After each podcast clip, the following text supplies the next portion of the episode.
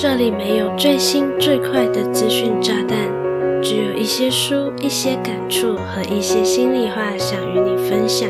你现在收听的节目是《慢生活的朱莉安娜》。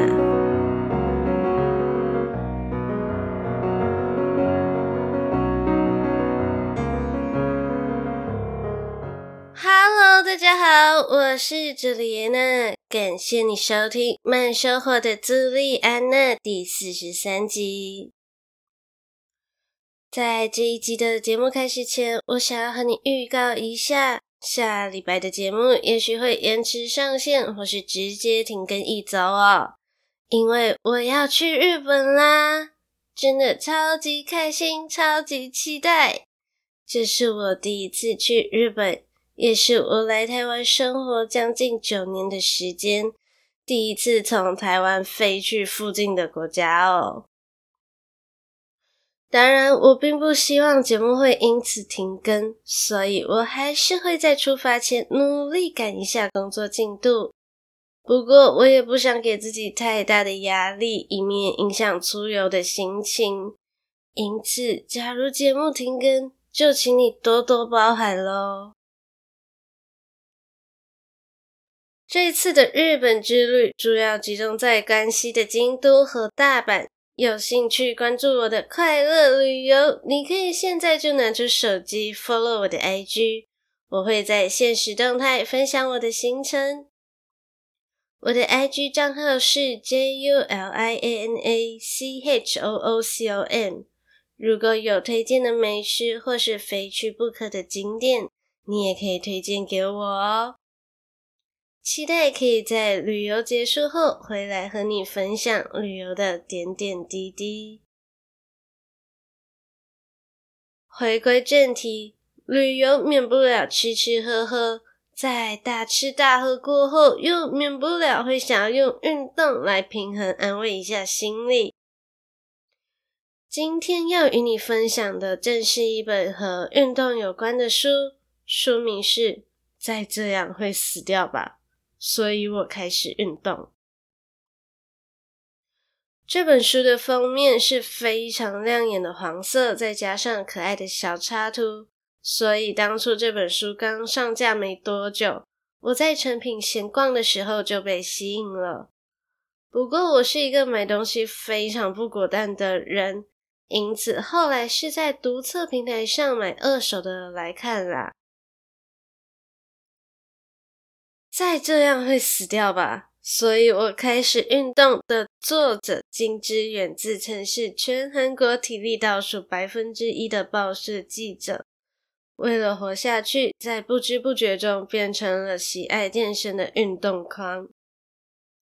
单看简介，我就觉得这会是一本蛮有趣的书，而且也很让人好奇，为什么一个体力如此差劲的人会变成运动狂。他究竟经历了什么？顺带一提，这本书的出版年份是二零二一年。非常巧合的，我也是在二零二一年才开始认真运动，所以感触良多吧。因此，这一集的节目不只是会与你分享书中的内容，也会与你分享我自己的运动历程哦。如果你对本集节目内容感兴趣，想看这集节目的文字稿作为复习，非常欢迎你到下方的资讯栏点击文字稿连接哦。那我们就开始今天的精彩内容吧。你觉得运动是为了什么呢？我相信每个人的答案都是不同的。我的理由应该也会是最多人开始运动的理由，没错，就是减肥。因为我在二零一四年来到台湾后，就以迅雷不及掩耳的速度胖了将近十五公斤，真的是肉眼可见的膨胀。最可怕的是，我还不觉得自己有多胖哦，是一直到大学快毕业的时候。看着自己和其他人的合照，才惊觉，天哪，我胖的五官都被脸上的肉挤在一起了。尽管当时的我或多或少都会因为自己肉肉的而感到自卑，当然也会有想要减肥的念头，但运动总是虎头蛇尾，根本维持不了多久。是一直到二零二一年的某天，我妈和我提议说，要不要干脆在台湾拍婚纱照呢？我才觉得，好吧，来运动吧。不然我的健身环买了快一年，简直如同占据空间的废物摆设，毫无用武之地。于是我开始了认真运动模式。那再这样会死掉吧？所以我开始运动的作者是为了什么才开始运动的呢？作为一个曾经会毫无预警就流鼻血，或是突然眼前一片漆黑，没有酒精、没有尼古丁、没有咖啡因就无法运作的二十多岁年轻人类，作者运动的理由很显然是为了健康。她恰好与我相反，是个非常消瘦的女生，从国中毕业后就再也不怎么运动。也觉得自己是个瘦子，所以不认为运动是一件有必要的事情。全身上下几乎只剩下脸上还有一点咀嚼肌以外，就没有其他肌肉了。你呢？你现在有运动的习惯吗？你觉得运动是为了什么呢？我们都知道运动有益身心，但要开启运动之路却非常困难。好不容易开始了，也必须有足够的毅力才能持之以恒。如果你和我一样是为了减肥才开始运动，那更是一个漫长的过程，而漫长的过程往往就更难以坚持了。这个时候，我们不妨转换一下思维，告诉自己，运动最大的收获就是今天比昨天更健康，而瘦下来则是运动产生的副作用吧。再这样会死掉吧，所以我开始运动。这本书不只是描述了作者开始运动的原因。更大篇幅是在描述他在健身房的经历以及个人的观察。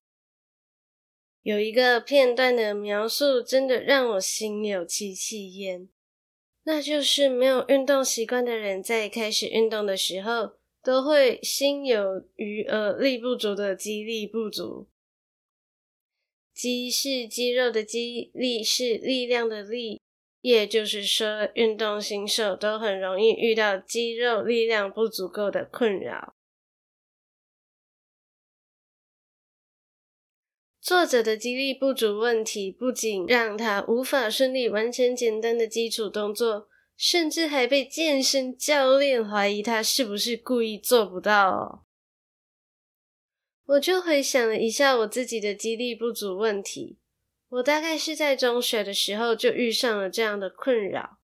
我参加的社团在每个礼拜六都会有体能训练，除了基础的拉筋、伸展、跑操场，有的时候还必须做 sit up，也就是仰卧起坐，简直是我的噩梦。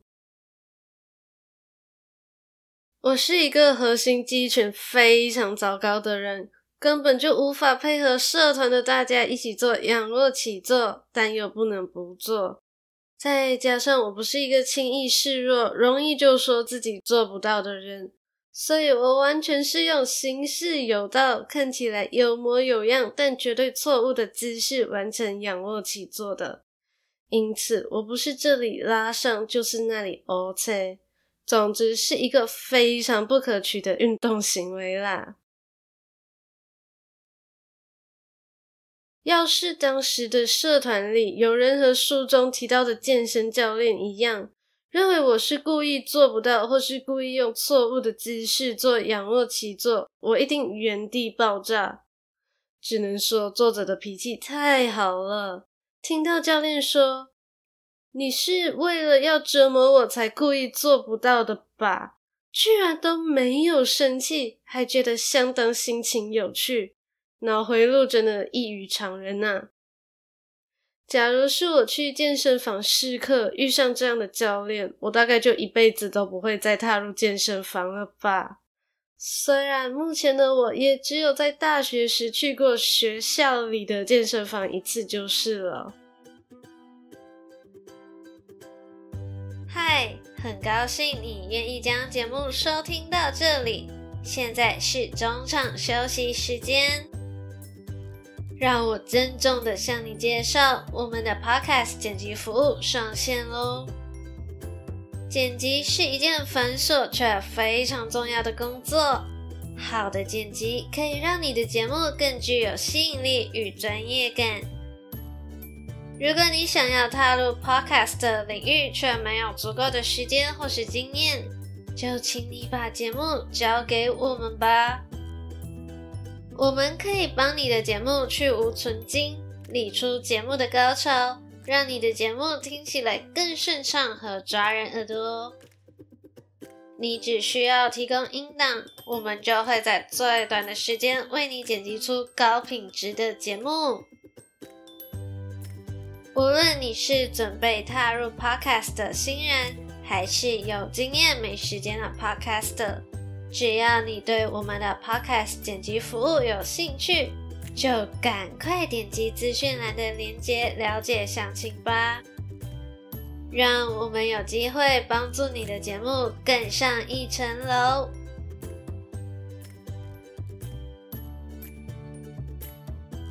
广告结束，让我们回到节目里喽。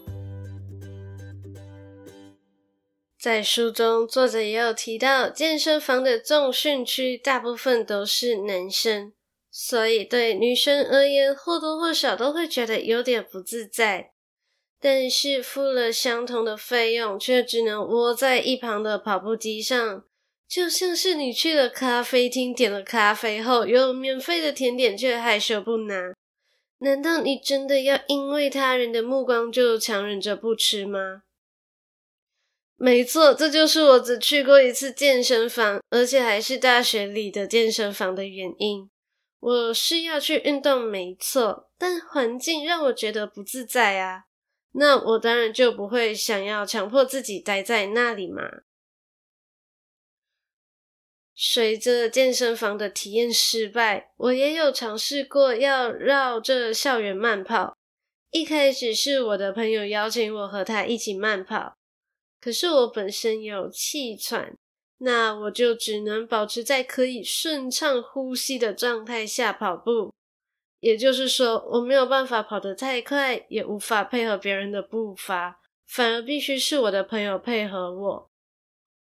就这样一次两次过后，我觉得我似乎会造成他人的困扰，就没有继续再和朋友一起跑步了。那你肯定会想说，我该不会就这样放弃运动了吧？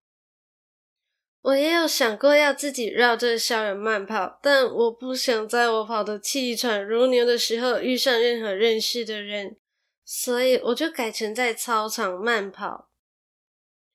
跑操场的好处是，你可以知道自己跑了多少圈，跑了多远，可是非常的无聊。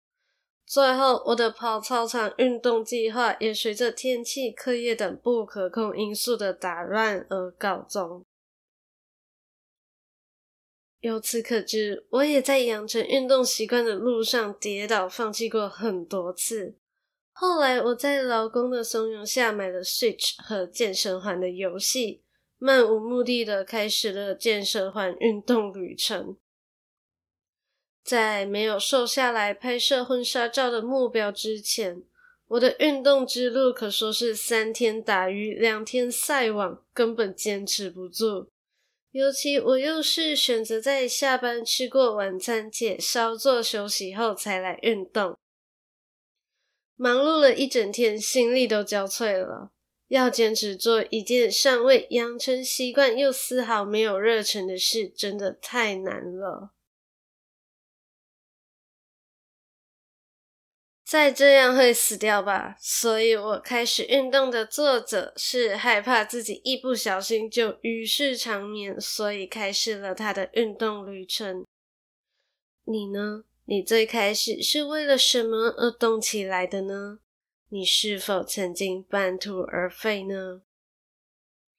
没有运动习惯的人养成了运动习惯，绝对不是不小心被雷劈到而爱上了运动，一定是在运动的过程中爱上了运动的自己，才认同运动这件事。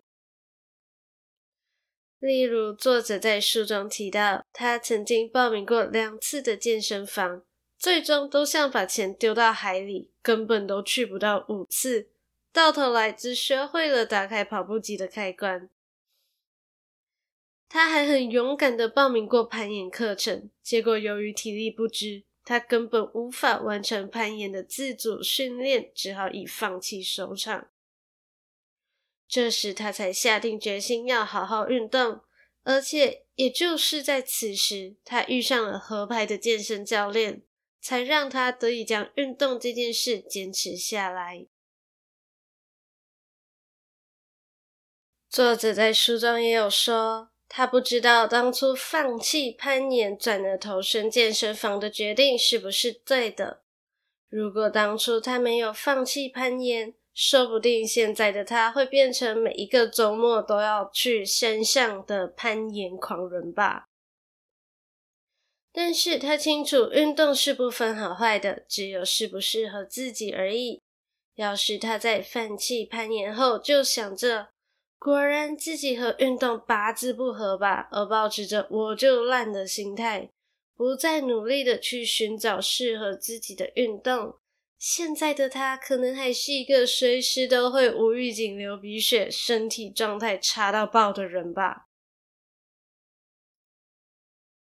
我呢，也是尝试过各式各样的运动，体会过各种运动方式带给我的感受后，才找到了让我觉得做起来确实有成效，又能自在进行的运动，那就是在家用健身环运动。一来，我不需要去让我觉得不自在的健身房；二来，健身环本质上是个带有运动功能的游戏。做起来一点都不无聊，还能让我充满成就感。最重要的一点是，我已经花钱了，我必须对得起逝去的钱钱。所以健身环就这样不小心成为了我的运动动力。同时，我的运动目的再也不是减肥变瘦，而是打怪通关。如此的转念也让我的压力变小了。当然就能更容易坚持下来喽。